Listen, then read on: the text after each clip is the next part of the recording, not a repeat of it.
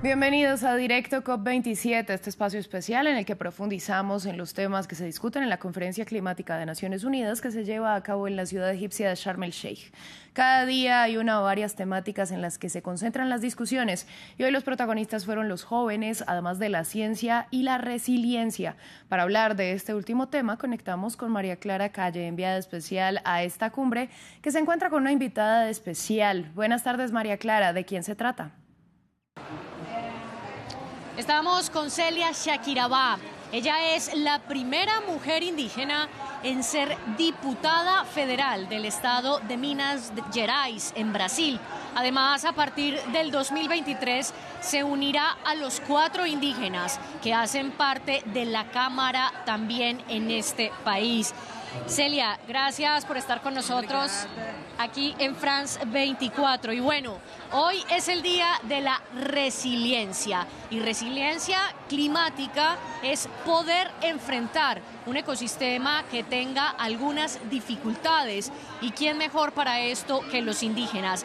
De hecho, la bancada DOCAR que conforman precisamente el movimiento político que impulsó a Celia para llegar como diputada va en contra de los ruralistas y sus dos primeras misiones son la democratización de los territorios y la defensa de los derechos de la selva.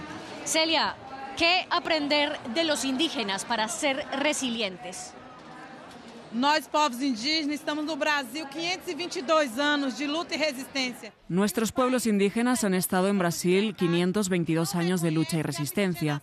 Es un país que nos pregunta si somos de verdad y que no reconoce que la colonización no fue pacífica, porque Brasil ha violado a sus mujeres indígenas, a sus mujeres negras, ha violado a las mujeres indígenas y ahora están violando la tierra. Entonces, ¿qué aprender de los pueblos indígenas? Aprender de un pueblo que lleva 522 años sin rendirse, sino que por el contrario continuamos viviendo y principalmente cuidando la tierra. El día que los pueblos indígenas den su último respiro, la humanidad tampoco podrá respirar más. Ahora, si bien también es por nuestras indígenas, tenemos un desafío, no solo de reforestar, sino también de reforestar a las personas, a las personas en su cabeza y en su corazón. As pessoas, o planeta se encontra desmatado na cabeça e no coração. Y no solo reforestar a las personas, sino que usted también ha hablado de reforestar la política, volver la mujer y volverla indígena. ¿Cómo hacer eso? Nós fazemos trazendo nosso corpo, porque o racismo da ausência. Pintamos nuestro cuerpo porque el racismo trae ausencia. Cuando no somos víctimas del racismo, somos víctimas de un racismo de un Brasil que, aunque comenzó con nosotros, siempre nos negó. No existe un Brasil y nunca existirá sin la presencia de nuestros pueblos indígenas y las mujeres indígenas. Reforestamos la política porque en este momento nuestra lucha no es solo por reforestar, sino principalmente para no deforestar. No es para curar, sino para no enfermarse. Estamos mujerizando porque contra un proyecto de destrucción, de deforestación, y de minería, solo las mujeres pueden lograrlo. Estamos indigenizando porque no solo somos activistas ambientales, es nuestro modo de vida. Reforestar es urgente.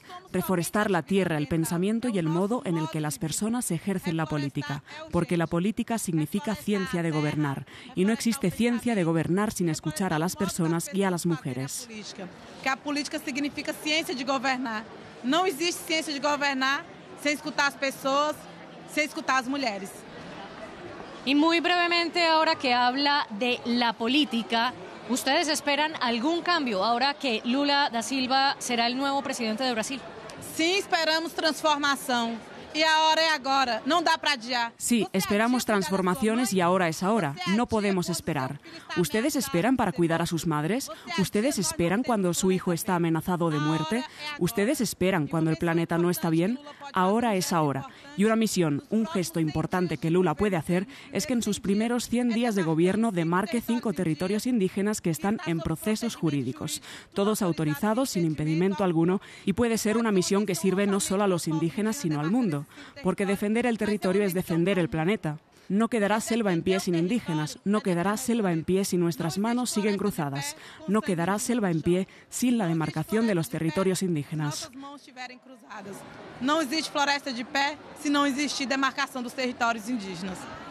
Celia, gracias por estar con nosotros y ustedes continúen con más en France 24.